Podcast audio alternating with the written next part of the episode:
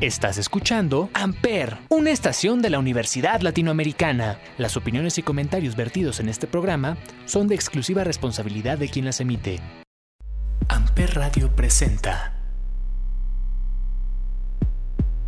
Como todos los jueves nos acompaña Olivier. Olivier, ¿cómo estás? Hola, buenos a todos, saludos Ismael y gracias a los que nos están escuchando.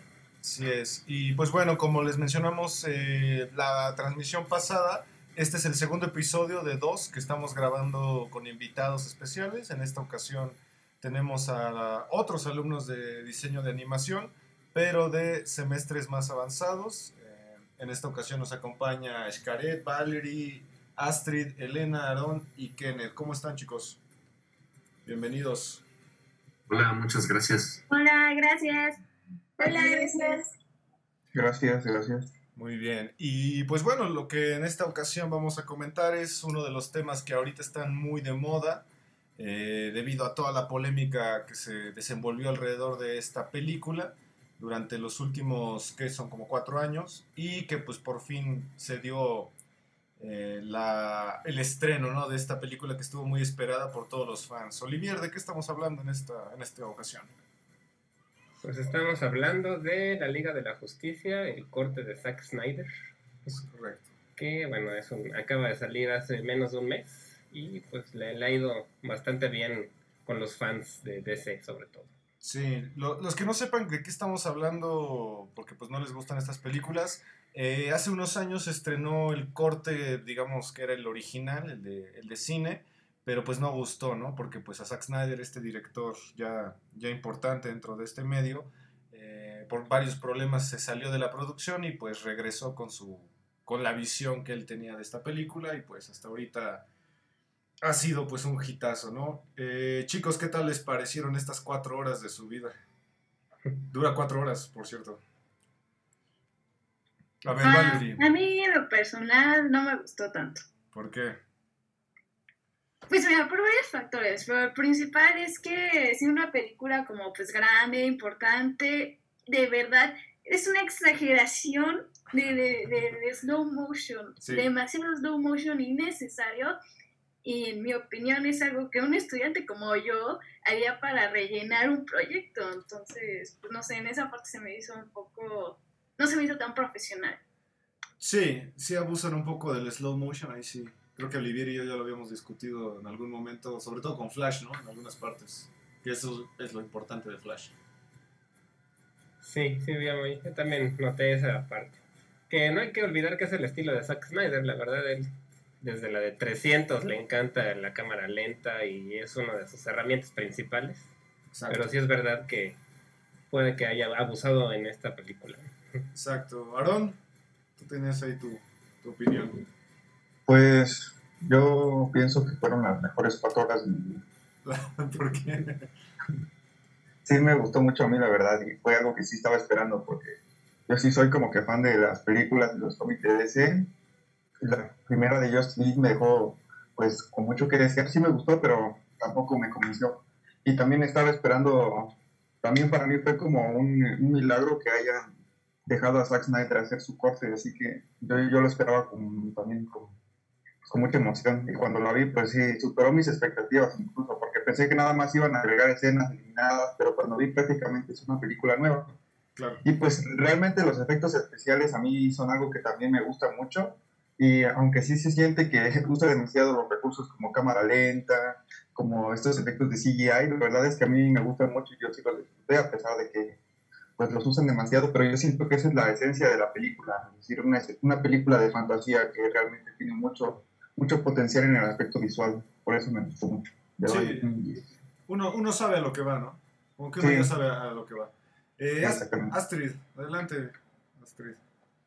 Pues a mí me agradó y a la vez no, ¿sabes? O sea, cuatro horas está como que un poco cañón, pero está súper padre la producción. A pesar de que tiene mucho slow y todo eso, pues sí te atrapa un poco. Aparte, me gustó más esta que la otra, porque tiene como la temática, las escenografías están súper padres. Sí, eh, corrigieron muchos, muchos colores. Eh, no sé si vieron la original en la escena bueno, la batalla final eran unos colores como naranjas rojos espantosos y ahorita ya, ya le hicieron como esa corrección. Eh, pero al final de cuentas sí, sí, cambiaron muchas cosas. De hecho, igual el, diseño de Steppenwolf lo cambiaron completamente. Eh, lo dejaron bastante bien. Eh, le pusieron como un traje como de púas que se mueven de manera autónoma. Sale el Superman negro, que es una de las más esperadas escenas de toda la película. Y pues bueno, eh, hay que hablar un poco de por qué, por qué Zack Snyder saca este corte. Olivier, no sé si tienes ahí los datos de por qué se salió, qué sucedió, por qué, por qué se dio todo este movimiento mediático. Pues realmente él se salió de la dirección de la original porque su hija adoptiva, me parece, se suicidó.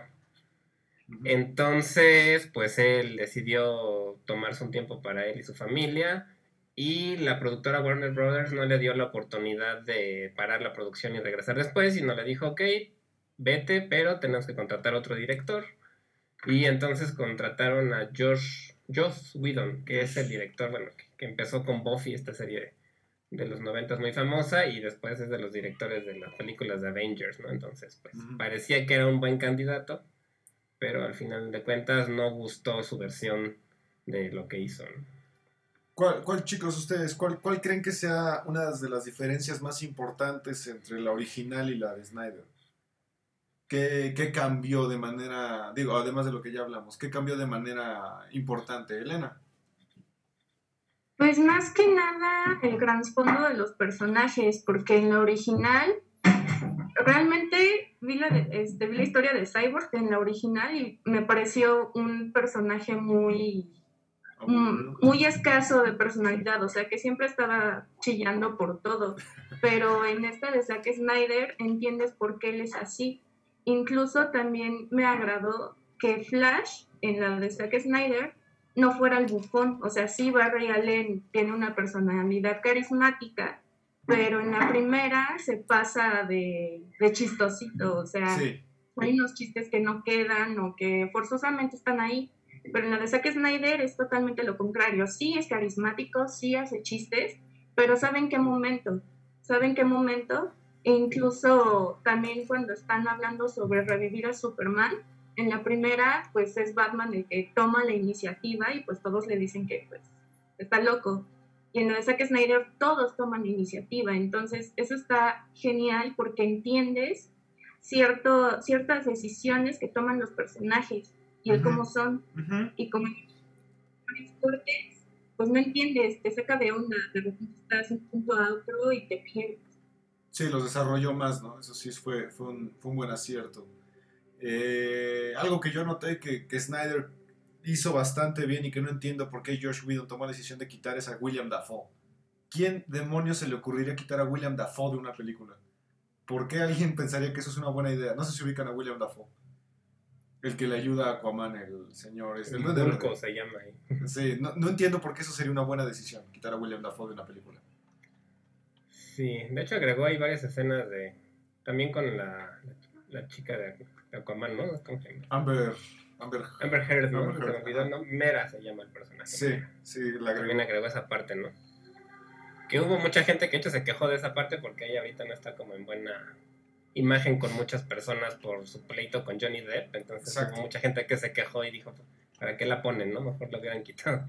Pero bueno, ya son opiniones de cada quien. Aunque en realidad es intrascendente, ¿no? Pues sí.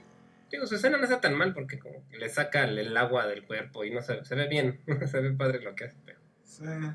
No les cae muy bien a mucha gente ahorita Amber Heard. Y en cuanto a Cyborg, yo leí que, de hecho, no quitaron toda su historia en la primera porque te traía un pleito con el director. Se llevaban mal él y el director, inclusive él fue vocal y se quejó mucho de él, diciendo que era muy abusivo, que era grosero y no sé qué. Y pues él no lo tomó bien y lo, lo que hizo fue reducir lo más que pudo las escenas de este actor Ray Fisher. Como medio venganza personal ahí parece que fue. Sí, Sí, la historia de Cyborg está muy bien desarrollada. A mí lo que me encanta es su padre, porque me trae muy buenos recuerdos. No sé si ubican a su papá de otra película llamada Terminator 2. Es el científico que de hecho crea Skynet. Entonces me, trajo muy buenos recuerdos este actor. Eh, y en cuanto a producción, a ver, Valerie, tú que traías tu manita ahí arriba. Ah, bueno, quería hablar de lo que estaban diciendo de Cyborg y de los personajes un poco. La verdad me gustó mucho más esta por lo de Cyborg porque creo que nosotros como audiencia somos unos humanos realmente muy simples. Entonces lo que es Batman y Cyborg, entre comillas Cyborg, es lo más cercano que nosotros podemos llegar a sentirnos como superhéroes.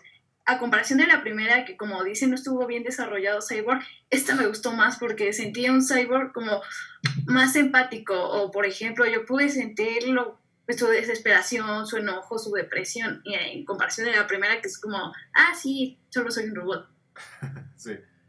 Sí, sí se siente el desarrollo del personaje, sus daddy issues, y supongo que por eso Batman también se sintió ahí identificado. De hecho, todos, ¿no? Como que toda la Liga de la Justicia tiene daddy issues. Este, Flash tiene a su papá en la cárcel, Batman sus papás, este, Cyborg su papá, todos tienen ahí un problemilla. ¿Y Aaron? Este, sí, también iba a decir respecto a lo que dijo Valerio, que en efecto lo, una de las fallas que tuvo la primera versión de la Liga de la Justicia fue precisamente ese hueco en la trama que dejó Cyborg.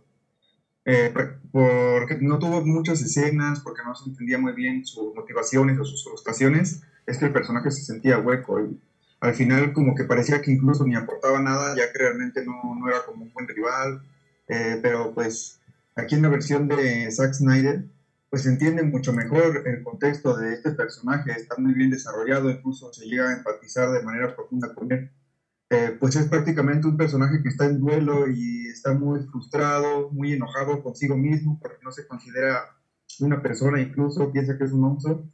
Pero pues gracias a conocer a la Liga de la Justicia, a conocer a, a la Mujer Maravilla, es que empieza a tener este, esta etapa de superación y pues como que encuentra un propósito a su ser, es decir, en lo que se convirtió, ahora tiene un propósito que es ayudar a la humanidad. Así que, pues es un personaje que Zack Snyder supo integrar muy bien en su versión después de que nos dejara con muchas preguntas en la primera.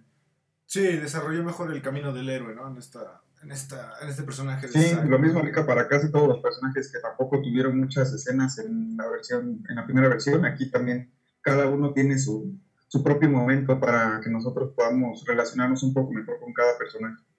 Ok, sí, estoy de acuerdo contigo. Eh... quería hablar, me parece, pues aquí en el chat. Ah, sí, adelante. Ah, sí, bueno, una cosa que a mí me gustó mucho la película de, la versión de Psych es que, o sea, en la primera película me gustó, pero de repente como que había huecos de historia que era como de cómo llegó a Kama, ¿no? ¿Cómo llegó? todos, como que, ¿por qué todos, como todos se enteraron y llegaron a reunirse, no? O sea, como que era un vacío de, ¿qué pasó, no? Como que todo fue muy rápido, fue como pelea, pelea, pelea, pelea, y cuando como planean, ¿no? Y en, una, en esta versión sí te enseñan, o sea, sí te explican bien como qué show con todo, y dices, ah, ok, ya entiendo.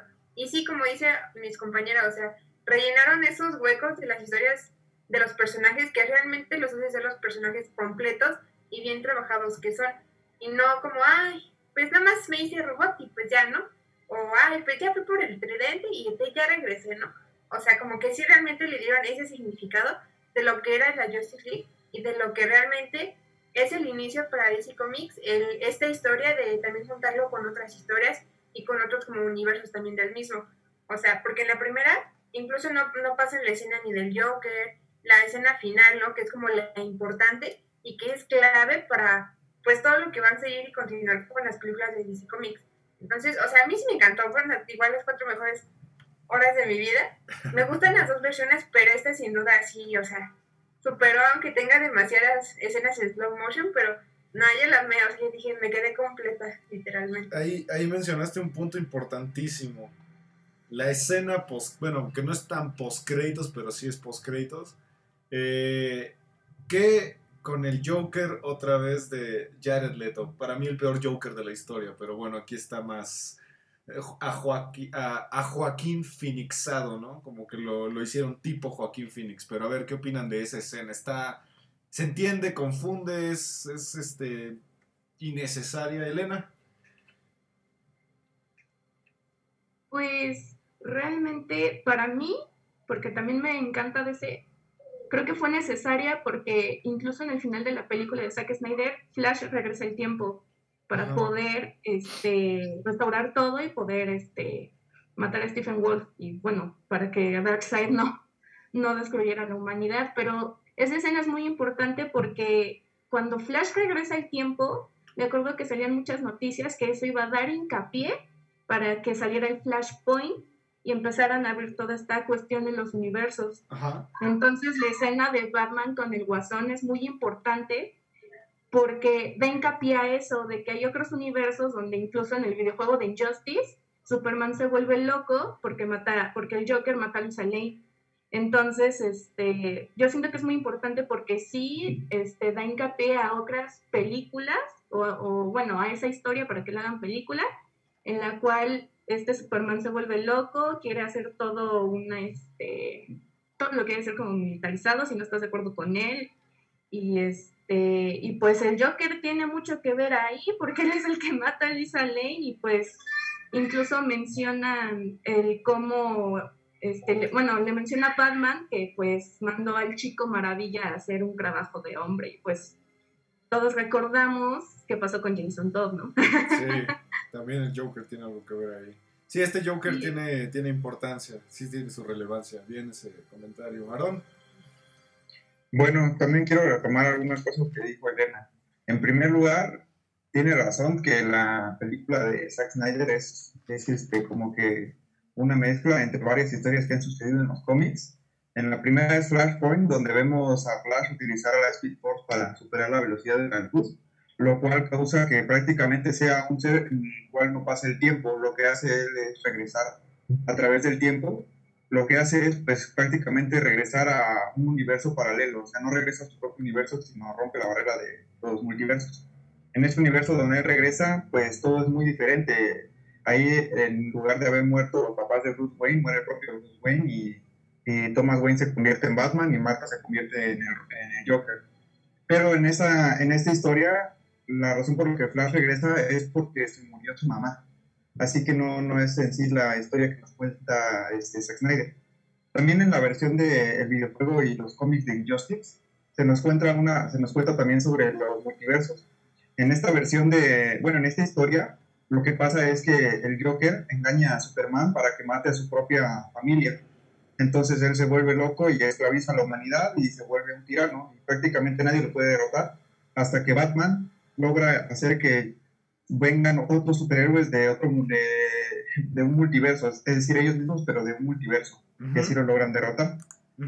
pero en esta, en esta versión no, no entra no entra este Darkseid, así que también es otra historia. Y también tenemos las historias donde sale Darkseid, que también son muy diferentes, así que Zack Snyder, bueno, no sé, el guionista de la, de la película de Zack Snyder, integró muchos de estos elementos en su historia. También este, respecto a la escena post crédito, este, pues lamentablemente ya se confirmó y se super confirmó que no es canon, es decir, no vamos a volver a ver de nuevo en el, en, de parte de Warner este, este universo de Zack Snyder. Entonces, este, respecto a lo que pasó en las escenas postcritos, bueno, en las escenas finales, incluso Zack Snyder dijo que fueron para complacer a los fans, para que no se quedaran, se quedaran pues decepcionados con la actuación de Jared Leto, para que lo pudieran ver interactuar con, pues con el Batman de Ben Affleck y así como que cerrar ese, ese, ese asunto que quedó ahí abierto. Y lo que menciona el, el, Joker también es curioso porque él dice que, bueno, todos sabemos que mató a Robin por algunas escenas que pasaron en la primera Justice League, en Batman contra Superman, pero lo que, no sé, lo que muchos no sabían es que a Robin que mata en esta, en esta película, en realidad es este eh, Robin que se convierte en Nightwing, ¿cómo se llama? Este, bueno, no, no me acuerdo de este, pero es este, no, no resulta que no es Jason Todd. Así que está muy, muy hardcore porque prácticamente crearon una nueva línea que no se había visto nunca en los cómics, donde el Joker mata a este Robin, que también se vuelve importante después. Sí, al final de cuentas, esta película funciona meramente como fanservice, ¿no? Por Exactamente. Eso, por eso existe. las escenas finales, incluso donde sale el detective marciano, ya son nada más como que para complacer, porque Incluso dijo, dijo Zack Snyder que no, él no sabe tampoco cuál sería el objetivo o por qué el Joker sale a la escena final, no sabe qué es lo que hizo, pero dijo que como no tenía planeado hacer más películas, lo tuvo que meter de alguna manera. De, cierto modo sí está forzado, pero a los fans en sí, eh, personalmente a mí no me molesta para nada, hecho. Fue un buen, se fue una, un buen fanservice. Sí, pues es que esta película está construida en base al fanservice. Por eso existe, por todo el, el hashtag, ¿no? Sí, el release de, de, Snyder Scott, ¿no? Eh, Kenneth, te escucho muy callado. ¿Cuál es tu opinión? Tú que siempre tienes la razón. Cuéntanos. Pues igual estuvo, para mí esta es como la redención de la primera película. Fue mucho, muchísimo mejor. Ahora ya todo está mejor explicado, las cosas se entienden. Y hasta eso tiene, o sea, bueno, la primera era muy parecida al humor de Marvel, entonces aquí ya se diferencia Marvel y DC, lo cual está muchísimo mejor. Claro, ahí, hay un punto interesante que he, leído mucho en la crítica, a ver si ahí tal vez Olivier nos, nos ayude un poquito más con, con la parte del cine. ¿Cómo, ¿Cómo estarían diferenciadas este que es como el momento cúspide del universo DC con el, con el momento cúspide de Marvel, de, de Endgame. A nivel cine, ¿cuál es la diferencia ahí? Pues, bueno, la verdad es que todavía no se comparan mucho, ¿no? Porque Marvel tiene mucho más éxito en cuanto a taquilla. Los Avengers fueron una de las películas más taquilleras de la historia del cine en general, ¿no? Claro. Entonces realmente pues la comparación de esta con la otra no siento que sea como pareja, ¿no? Porque esta le fue muy bien, pero fue a través de streaming, fue otro, fue otro, otro tipo de, película. Y, yo creo que la diferencia principal es el tono, como decía, ¿no? Marvel tiende a ser más cómico, un poco más light. Sí. todo es un poco más familiar, digamos. Y DC lo ha hecho más oscuro, con los personajes un poco más serios, inclusive pues desde todo, la corrección de color, todo lo que hacen. También DC tiende a usar demasiados escenarios hechos con CGI todo el tiempo, aunque Marvel también, pero siento que se nota más en las de DC por su estilo. Tienen fondos muy, muy notorios, ¿no? El cielo, la luz, todo es muy, mucho más oscuro y tienden a, usar más el CGI que se nota mucho, ¿no? Sí. Yo creo que es el tono, realmente. Marvel es más familiar y DC me parece un poco más para adolescentes y adultos, tal vez. Y Creo que es lo que las diferencia mucho. Y bueno, también los fans, porque hay. Yo no soy de esos, pero hay muchos que están peleados, ¿no? Marvel contra DC y todos. O quieres a Marvel o quieres a DC y no puedes tener como gustos por las dos, ¿no? Entonces también ahí los fans son. Creo que los de Hueso Colorado son bastante vocales en eso. Sí, y además la espectacularidad, ¿no? Como que Marvel tiende a ser muy espectacular. Esta escena final de Endgame, cuando todos los personajes salen del portal, eh, puta, pues es brutal. O sea, yo, yo conozco gente que incluso en esa parte lloraba en el cine de, lo espectacular que es esa escena. Y aquí, al menos yo, no, no encuentro una escena que sea tan espectacular. Así como a nivel cine que sea brillante, que sea una escena icónica. No, no encuentro alguna, no sé si ustedes encuentran en este Snyder Scott una escena que sea así icónica o brutal. Valerie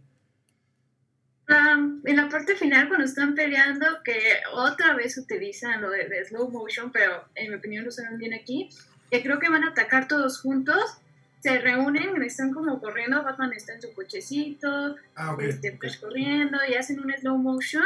Creo que esa escena es la que puede identificar a la película.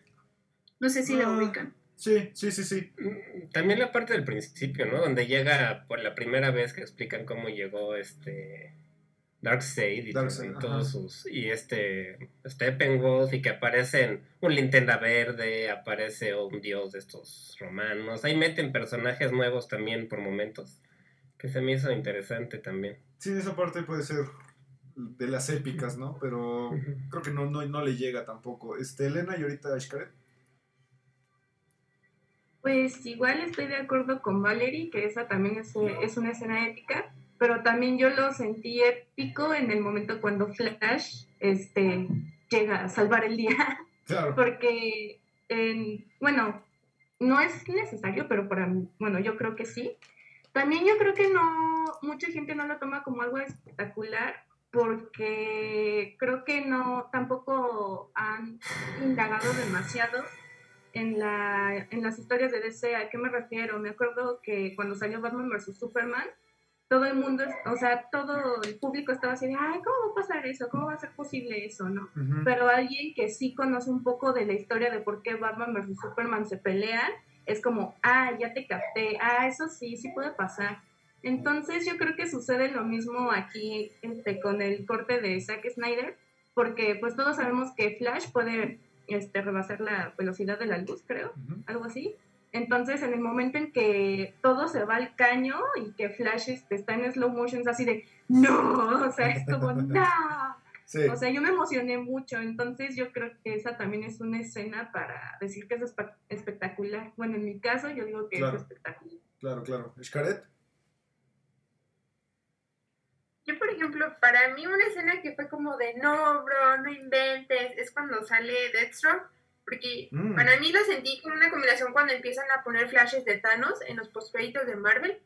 A mí me gustan los dos, entonces me gusta compararlo cuando te empiezan a poner como que más personajes y empiezas como a hacer las uniones entre historias y cuando salió él fue como de, no, bro, porque pues en otra nada que ver, o sea, se supone que lo logran y así, y aquí no, o sea, Flash tiene que viajar para poder salvarlos, ¿no? Entonces fue como de, no, bro, ¿por qué salió? Y entonces empieza a dar como más información de la historia y dices, no manches, pues como cuántas líneas está juntando, o te empieza a dar como un flachazo de todo lo demás, lo que es de, de que es de DC Comics y pues comparar un poco con Justice League, el videojuego, te da una, un flechazo al modo historia del mismo que te empieza como a decir y cosas así, los escenarios, y lo empiezas a ligar realmente con la película. Así que para mí ese fue como un, no, bro, ¿qué hacía ahí? Porque eso fue todo, o sea, de cero a, fue una escena nueva en esa parte de la película. No te habían dado puesto nada en la primera. Y en esa sí te dieron todo un contexto súper mega diferente. Sí, ahí hay una pregunta que también he visto mucho en la crítica. ¿Qué, le falta al universo DC? Para llegar a... sé, sé, que sería complicado llegar a ser como el que construyó Marvel, pero ¿qué le faltaría para, pues por lo menos posicionarse ya mejor? Porque yo acabo de ver la, la chica, ¿cómo se llama? La Mujer Maravilla, la nueva. Es, un bodrio, es espantosa, es espantosísima. Es, aburridísima, está horriblemente hecha, la historia no tiene pies ni cabeza. Pero, ¿qué, le faltaría, Aaron? Pues es que DC, en sí, cuando empezó en el mundo de, del cine y la televisión, pues en sus inicios como que fue bien porque era series animadas, que alguna que otra película igual animada. Pero entonces llega la era de Marvel y Disney y como que empieza a acaparar el mercado de los superhéroes. Entonces a DC le empieza a costar más trabajo este aspecto de alcanzar los niveles que alcanzaba Disney en taquilla, en, pues, en tener una comunidad grande. Y también esto se viene de la mano con lo que pasaba también incluso en el aspecto de los cómics, ya que este DC ah, no tiene como que escritores fijos, sino como que tiene, ha pasado por muchos, muchos escritores. Esto ha causado muchos problemas, ya que cada quien tiene su propia, pues su quiere hacer sus propias versiones de los personajes o tiene sus propias ideas, pero que chocan con otros personajes. Esto ha causado que ya DC haya tenido muchos reinicios, es decir, las historias se tienen que volver a escribir desde el principio para que concuerden con el escritor que está en ese momento trabajando. Incluso hace poco se reinició después de que, no sé si recuerdo la película del Escuadrón Suicida, que muchos la consideran un gran fail de, pues, de las películas del universo cinematográfico de DC. Pues después de este universo, poco antes de que saliera esta película, se apenas, apenas, se había reiniciado de nuevo el universo, de, pues donde sale esta película, en los nuevos 52 de, de la, del Escuadrón Suicida. Ese es un ejemplo, pues, pero en, todo, en todas las historias de DC han habido reinicios constantemente, lo cual hace que las historias no sean tan constantes, no, no sean tan consistentes y no tengan una continuidad. Empiezan y terminan y se vuelven a reiniciar. Y así es como, bueno, ahorita parece que ya está un poquito más estable en el aspecto de los cómics, pero también no sabemos, en cualquier momento puede llegar un escritor a volver a reiniciar el universo. Entonces, en las películas no, en las películas también han, han habido problemas ya que algunos tienen los derechos de algunas cosas, algunos tienen los derechos de otras, que Disney lo supo solucionar muy bien, pero en, el aspecto de DC no, porque no nadie tiene, digamos, que las riendas en sí de lo que, son este, es, lo que es este universo cinematográfico. Entonces, aparte de la competencia que tiene, aparte de que las historias no son continuas y es difícil cortar una versión y contar otra, que de hecho incluso ya volvió a salir, va a salir otra versión de, de este, del Escuadrón Suicida, pero dirigido por James Bond, me parece. Así que ya se volvió a reiniciar incluso en el aspecto de las películas. Así que pues yo digo que ese es el principal problema que ha tenido que ha tenido DC para progresar o para comparárselo un poco a otras películas de superhéroes que han estado saliendo los últimos días. Incluso ya han salido películas de superhéroes que no son de las dos de las dos casas de Marvel y DC, como son los ejemplos de Hellboy, de estas películas o series que luego salen en Netflix de, de superhéroes. Así que tiene competencia y tiene una mala administración y tiene pues conflictos internos, así que es muy difícil para DC progresar en ese aspecto. Sí, como que no hay un canon, ¿no? Como bien establecido. Hay un se lo brincan mucho. O más bien hay muchos canons. sí, también. Es muy difícil. Sí, eh, vale. les falta cohesión, ¿no? Mucha, mucha cohesión. Sí, porque incluso hasta de Batman hay las de Tim Burton, tenemos las de Nolan, tenemos claro, cada quien tiene su propia versión. De, algunos personajes los hacen mucho más fuertes, inalcanzables, y en algunos apenas si son considerados superhéroes. Claro. Así que sí, Claro. Sí, necesitan que una sola compañía se encargue de todo, como dice de, Marvel, ¿no? Que todo esté hecho pensando en un camino, en el mismo camino en lugar de estar. Pudieran sacar otro Batman también. Han tenido golpes muy fuertes, principalmente porque sus películas no han tenido el éxito que, que planeaban y han perdido mucho dinero en ese aspecto. Por eso también como que no se animan a, invertir mucho en este, este, aspecto. Y es curioso, ¿no? Porque en las partes de animación, las películas animadas de DC son brillantes, son excelentes, son de las mejores películas que muy buenas. Sí, eh, Valerie. Ah, pues miren, en mi opinión, y es una pregunta para todos los que están escuchando, recuerden las escenas de Batman, tanto de la, de la viejita como la actual. ¿Cómo sienten a Batman?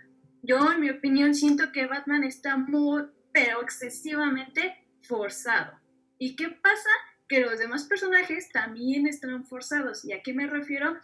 A que están, quieren meter a fuerzas ese típico personaje así súper fuerte, súper este, elevadísimo de ego, que no sé qué, con todos los personajes, Superman, la Mujer Maravilla, Aquaman. ¿Y qué pasa? Es que ya no nos la creemos o le perdemos, cari le perdemos carisma que es lo que Marvel sabe cómo manejar la carisma de los personajes visualmente. Sí, porque ahí, ahí te apoyo en cuanto a Spider-Man, por ejemplo, en las tres versiones que hay de Spider-Man, siempre como que te cae bien, ¿no?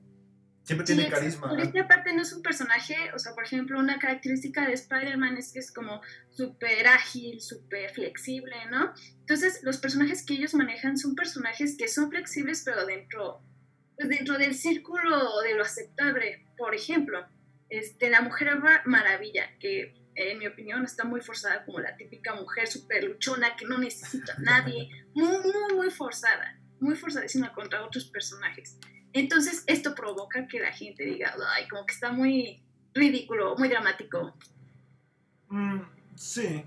Sí, sí estoy de acuerdo con de hecho, yo pienso que es el peor Batman de todos los Batman. Ben Affleck. No, a mí no me gusta nada de Batman. Sí, yo también me, me, cae mal él y no me gusta su persona. Sí, hasta, o sea, yo lo veo y es como, wow, me siento pesada de tan solo verlo. Sí, se ve retirado. Se ve como un Batman ya con, con Inapam, ¿no? Como ya jubilado.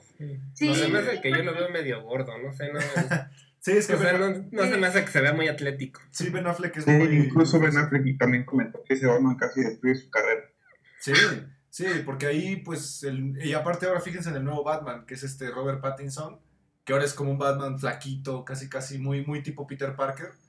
Sí, eh, pero a mí en lo personal me gusta más ese Batman, porque es lo que, ok, voy a sonar muy sentimental, pero es lo que se acerca más a nosotros como personas. O sea, un hombre promedio no va a estar así tronadísimo como el Batman que vemos en, en pero si hay, si hay posibilidad de que tengamos, que nosotros seamos un Batman, pues flequito.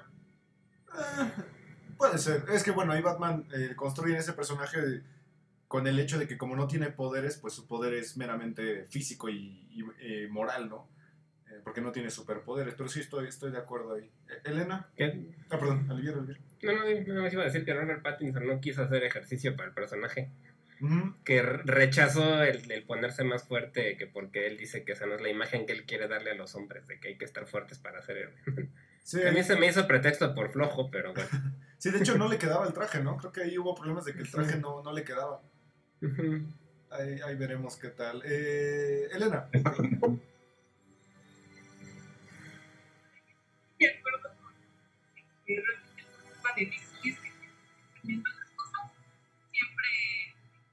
De. Ajá. Ah, y pues algo que también me llamó mucho la atención y hasta yo me quedé de Warner, qué diabólico eres, es que cuando anunciaron de que estaban en pláticas para que se creara el Flashpoint, no solamente lo hacían para hacer la película y complacer a los fans, sino que era para reiniciar otra vez el universo en cuestión de cine. Entonces, yo, yo escuché eso y sí me sorprendí, fue así de, Warner, qué inteligente, pero qué diabólico eres, porque te estás aprovechando de esa oportunidad. Y pues realmente yo, yo ya no le veo mucho caso que reinicie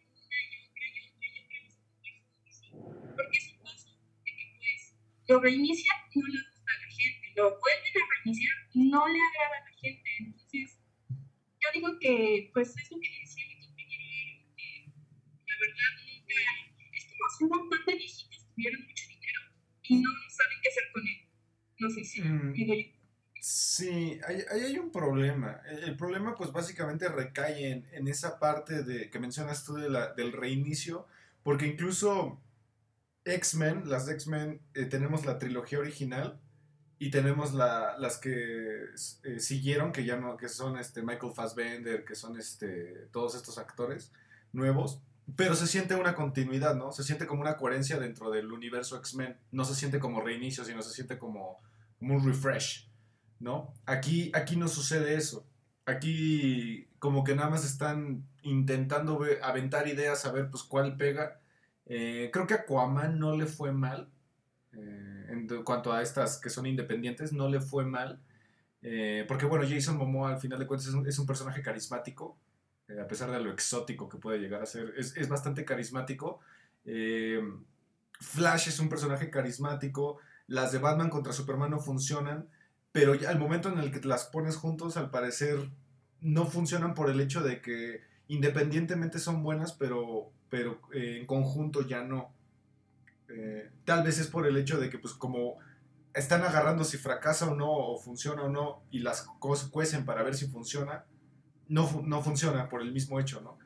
Eh, de que son Yo también siento que, que, el que cambian de actores les juega en su contra. Marvel lleva más de 10 años con los mismos actores en los mismos personajes, y eso hace que la gente se encariñe con los personajes. Sí, hay gente... Aquí, pues, cuántos Batman llevan, cuántos Jokers llevan, Superman también llevan un par, ahora dicen que Henry Cavill ya se va a salir de Superman, van a cambiar al Batman, el Joker ya no saben quién va a ser, en la nueva de Batman es otro Joker, que yo no me acuerdo quién es el actor, pero es otro, entonces bueno, si no tienes continuidad en tus actores, entonces pues la gente no le agarra cariño a nada, ¿no? Sí, es que son, son experimentos, porque la de Joaquín Phoenix, al final de cuentas todo el mundo decía, bueno, va a ser el origen del Joker y y vamos a ver a Batman y de repente y al final dijeron, no, solamente es como una historia aparte, ¿no? Entonces al final es como, bueno, entonces esto no me importa, ¿no? Eh, la, serie de Flash eh, yo la he visto en Warner y es buena, es, interesante, pero no tiene nada que ver con este. Eh, la, las series independientes esta que saquearon de, de Batwoman, Catwoman, no me acuerdo cuál es, es interesante, pero tampoco, tampoco es parte de esto. Y, el problema es que, que, DC ha tenido tantos fracasos, entre paréntesis voy a poner el fracaso más evidente que es la de Catwoman, la de Halle Berry. La gente dejó de creer en DC. Y, aparte, esta, esta película, la de Snyder Scott, pues al final de cuentas solamente era... Eh, yo lo vi por ahí en un, en un video muy, que el, que el título ya habla por sí mismo, que dice cómo es posible, cómo es el poder de las redes sociales que incluso ya influyen en el cine. Es eso la película es un, es, el, es un hashtag, es en las redes sociales cómo influye en la película. Pero no se siente como una película cohesida. Yo la sentí nada más como ah, voy a agarrar un pedacito de cada una de estas cosas y la voy a poner en una película. Pero si no existiera la original, pues creo que te pierdes un poco. O sea, yo siento eso. Yo, la verdad, las series que mencionas de CW no se llaman. La cadena que tiene todas las series de DC, la de Arrow, Flash. Ajá Todas esas, a mí la verdad me gustaban mucho, sobre todo al principio. Y yo hubiera preferido que pusieran al mismo actor de Flash, por ejemplo, que a este nuevo chico. Que es buen actor, pero pues, ¿por qué no aprovechar que ya tiene una serie que no le va mal para usar a esos personajes? Arrow también está ahí el... Pues, todos esos personajes tienen bastante popularidad. Sí. Ya la de Supergirl y todas esas ya están más chafas, creo, ¿no? Pero por lo menos Arrow Y Flash creo que les estaban saliendo bastante bien y los pudieron haber aprovechado en lugar de usar todo diferente. Sí, es que es eso, al final de cuentas todo, todas estas se ven aisladas, porque Nolan solamente quería hacer su trilogía y bye, lo demás ya no le importó. Eh, pero por ejemplo, eh, el, el universo de Nolan creó villanos interesantes, ya lo habíamos discutido, teníamos a, a Cillian Murphy como, como el espantapájaros, que es un personaje interesante que podría estar aquí. Tenemos a, a Ra's al Ghul de Liam Neeson, que es un gran personaje dentro del universo de Batman y funciona aquí, pero pues como todo se ha visto tan aislado, eh, ya, ya no lo van a meter. Y ahora lo que yo leí es que van a hacer la Liga de la Justicia Oscura, que van a meter a Constantine, que van a meter a Shark, o sea, que van a meter a todos estos personajes, pero yo siento que otra vez es nada más agarrar de chile, mole y pozole y a ver qué funciona, ¿no? Eh, Aaron. Sí, ahora que menciona eso, yo también creo que, que DC en realidad, sabiendo usar bien sus historias, tiene mucho potencial. Me hace pensar mucho en los videojuegos, yo pienso que han sido, han sido los que mejor han sabido explotar el potencial de DC.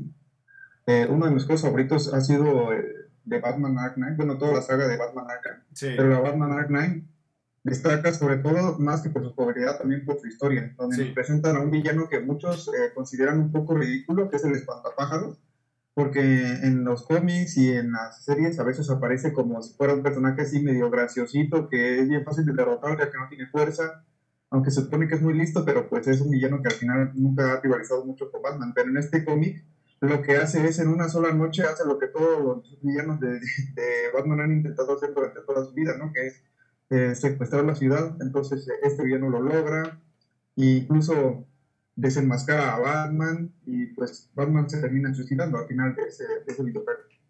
Así que, pues, si, si los que tomaron las, las, historias de DC las quieren usar bien, adaptarlas al formato de cine. Yo pienso que Zack Snyder sí, el de Zack Snyder sí es un buen ejemplo de que puede adaptar la, la Liga de la Justicia.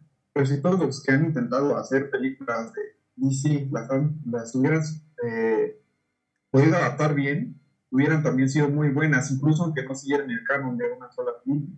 Yo digo que hubieran podido ser buenas como películas independientes. La cosa es que siempre tienen limitaciones por muchas cosas antes era por, el, por este aspecto de que las películas tenían que ser aptas para todo público, pero ya después como que ya metiendo un poco más este, pues, el género para que solo fuera para adultos y ya pudieran tener un poco más de libertades.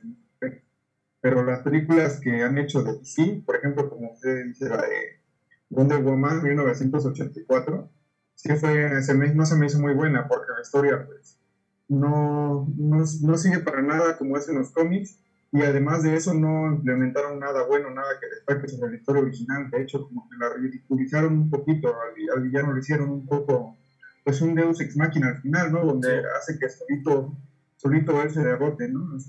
sí, es una piedra. Le quitan, le quitan la esencia, le quitan lo bueno, le quitan lo interesante a todas las historias de DC en las películas. Sí. Las, las, reducen, sí, pero lo bueno es que Zack Snyder pues logró mantener el nivel de como si estuviera leyendo un cómic la historia es muy interesante, mantiene atrapado en todo momento, dan ganas de seguirla viendo, incluso me emociona mucho. Sí. la verdad es que a mí me parece Zack Snyder de los mejores directores actuales de películas basadas en novelas gráficas. La verdad él lo hace muy bien, tiene un estilo muy bueno, pero se ve que lo controlan mucho los estudios, ¿no? Como que no le dan libertad hasta ahorita que le dieron chance, ¿no? Pero... Sí, porque su versión de Watchmen es, es maravillosa. A mí me fascina su versión de Watchmen. Sí, precisamente, aunque Watchmen, muchos también lo dieron, los, que son fanáticos de ese cómic, este, porque no se apega para nada como es Watchmen. Pero yo también que me gusta ese cómic, que también es uno de mis favoritos, pero también me gustó mucho la película, porque también se siente como una historia aparte, pero no pierde la esencia de, de ser una buena historia, de contar algo muy, muy interesante. Sí, pero bueno, la gente que odia Watchmen, la película, es porque son muy seguidores de Alan Moore. Y como Alan Moore odia todo, odia todo lo que está vivo, pues ya empiezan a odiar también a, a lo que él odia, ¿no? Porque le pasó lo mismo a Ben de Hace poco también salió una serie de, de Watchmen. Y está buenísima. Está muy, muy buena. A mí se me gustó. Está buenísima. Está buena también. Está buenísima. Y, esa, y esa historia la supo aprovechar bien porque incluso ni siquiera es dentro de los cómics de Watchmen, sino lo que continúa después. Así que tú puedes imaginarse muy bien ese, ese universo. Sí. Y... Escaret quería decir algo, ¿no? Escaret, adelante. Ah, sí, bueno, yo iba a comentar que, por ejemplo, en lo que hablábamos de que por qué no las películas de DC Comics como que tienen el éxito, ¿no? Que tiene Marvel. Y es que creo yo que la única película que yo he visto que tiene como que secuencia de un personaje eh, fue la de Aves de Presa con Harley Quinn. Ah. Nada más que utilizaron el mismo personaje y eso porque ella decidió que quería continuar como con el proyecto, ¿no? Pero es lo que decíamos, que quieren estar cambiando como de personajes. Y pues no, o sea, simplemente Aves de Presa también no se me hizo mala. Pero, Pero- pues pasó lo mismo que con Justice League, o sea, pues fue como, ah, bueno. O Sí. como con Wonder Woman, fue como, eh, Sí, Aves de Presa pasó sin pena ni gloria. sí, o sea, Yo creo que ya tienen buenos personajes. Sea, tienen buenos ya actores como, como esta Harley Quinn. Siento que ahí sí lo hizo, lo hizo bien. Margot Robbie lo hace bien, la verdad. Ya, ya deberían quedarse con ella. Igual Superman, yo creo que Henry Cavill lo hace súper bien. Se me hace que es muy buen Superman. Y también ya lo quieren quitar. Entonces sí deberían yo quedarse ya con los que han funcionado. Y ya dejarse de estar haciendo reboots cada rato. Sí, ese es el mayor problema. Creo que con eso vamos a, empezar a cerrar. Eh, el problema con este universo de DC es eso, que tiene tantos reboots, cambian constantemente de actores, eh, como que tienen diferente, como decía Aaron, como que tienen un canon acá, un canon acá, eh, tienen, tienen películas aisladas, series aisladas que no están este, pues reutilizando. Y, y que bueno, a final de cuentas, pues Snyder Scott yo no creo que sea como un evento cinematográfico, en mi opinión es un evento mediático, de cómo las redes sociales pueden afectar lo suficiente para que salga una película que, pues, que dura cuatro horas. ¿Alguien, ¿Alguien la sintió muy pesada? ¿Demasiado tal vez? ¿O todos estaban, estaban bien? ¿No? Le faltaron otras dos horas. ¿Sí? ¿Te hubiera gustado que durara un poquito más?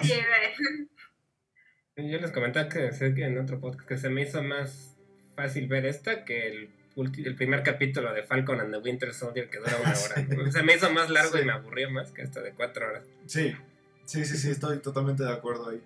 Eh, y pues bueno, chicos, la pregunta obligada ya para concluir eh, este, este episodio especial con ustedes. Les agradecemos mucho por estar con nosotros. Qué, qué chido que, que le entraron. Marvel o DC. La pregunta obligada. Y no vale el suicidio. Marvel o DC. A ver, Astrid. Ah, yo digo que Marvel totalmente. Marvel, ok. Aaron.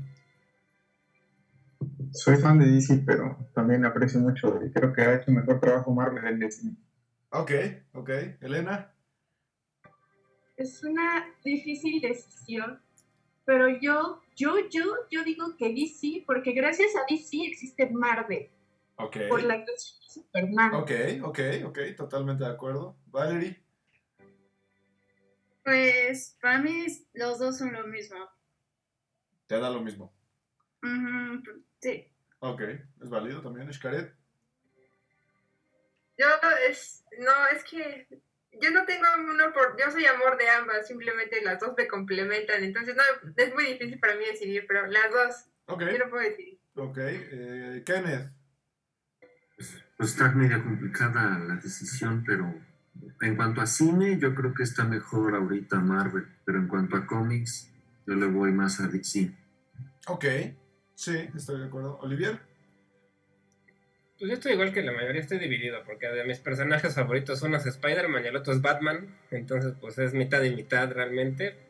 Pero a mí lo que no me gusta ahorita de Marvel es la dirección en la que siento que lo está llevando Disney como compañía. Siento que lo van a sobresaturar de series y van a terminar por aburrir a la gente si siguen como van, ¿no? Entonces yo espero que no les pase eso y que sepan, porque de que son inteligentes, son inteligentes, ¿no? Pero sí. que no abusen de series de personajes como estos del Winter Soldier, que la verdad no son tan llamativos y que lo sepan controlar eso, como lo que hicieron con Star Wars, que también ya le están echando a perder Sí, por tanta cosa que quieren hacer, ¿no? Entonces que no les pase eso con Marvel. En cuanto a cine, sí siento que va mejor Marvel, pero yo prefiero. el- a mí me gusta el tono de DC, prefiero que sea más oscuro, más rudo, un poco más serio, sin tanta comedia. Y sí, sobre todo siento que no es tan políticamente correcto todavía DC como Marvel, que a veces sí. Ahí, esa parte tampoco me encanta. ahí yo, yo apoyo a Olivier y a Kenneth en la parte de que yo odio los good guys. Entonces, eh, yo detesto que al final de Marvel todo es como vivieron felices para siempre. Me, me- me molesta muchísimo. Eh, yo prefiero eso. Y y siento que Marvel, hasta en el. Estoy hablando a nivel cine, no ha dado un villano que de verdad sea, sea lo suficientemente fuerte como, un, como el Joker que han dado acá. Eh, o como el Darkseid. Creo que el Darkseid que hicieron está bastante chido. Sí da miedo, sí, sí, sí te aterra que ya vaya a venir este tipo. Eh, y creo que no lo, han, no lo han hecho acá en Marvel un villano como un Galactus, que, que espero que algún día salga Galactus. Eh, Yo siento que con iban bien con, con la de Avengers, ¿no? Nada más que en la segunda mataron muy rápido a Thanos y siento que ahí como que... Pero me gusta, Thanos como villano no se me hizo malo. Sí. Yo, yo, yo, lo apoyaba, yo la verdad estaba a favor de Thanos. Sí, sí, sí. acabar con la mitad de la gente. Sí, o al final, o al final yo, yo esperaría que revivieran la idea de los Cuatro Fantásticos con el Doctor Doom, el villano más importante de la historia de Marvel, pero pues hasta ahorita no, no ha salido. Y pues bueno, con esto eh, nos despedimos. Eh, chicos, Elena, Astrid, Valerie, Shkaret, Aaron y Kenneth, muchas gracias por acompañarnos. Eh, su opinión fue, fue bastante válida, a los que no les gusta, a los que sí les gusta. Y pues bueno, gracias por escucharnos un jueves más aquí en, 35 milímetros por Amper Radio de la Universidad Latinoamericana. Olivier, muchas gracias. Muchas gracias a ti, y a ustedes chicos, muchas gracias por, por acompañarnos. Se nota que les, les apasiona el tema y nos gusta escuchar sus opiniones, la verdad. Y gracias por escucharnos y sigan pendientes de los proyectos de Amper Radio de la Universidad Latinoamericana. Muchas gracias. Gracias, a ustedes. Gracias. Gracias. Gracias. Gracias. y nos vemos el siguiente jueves. Hasta pronto. Adiós. Adiós.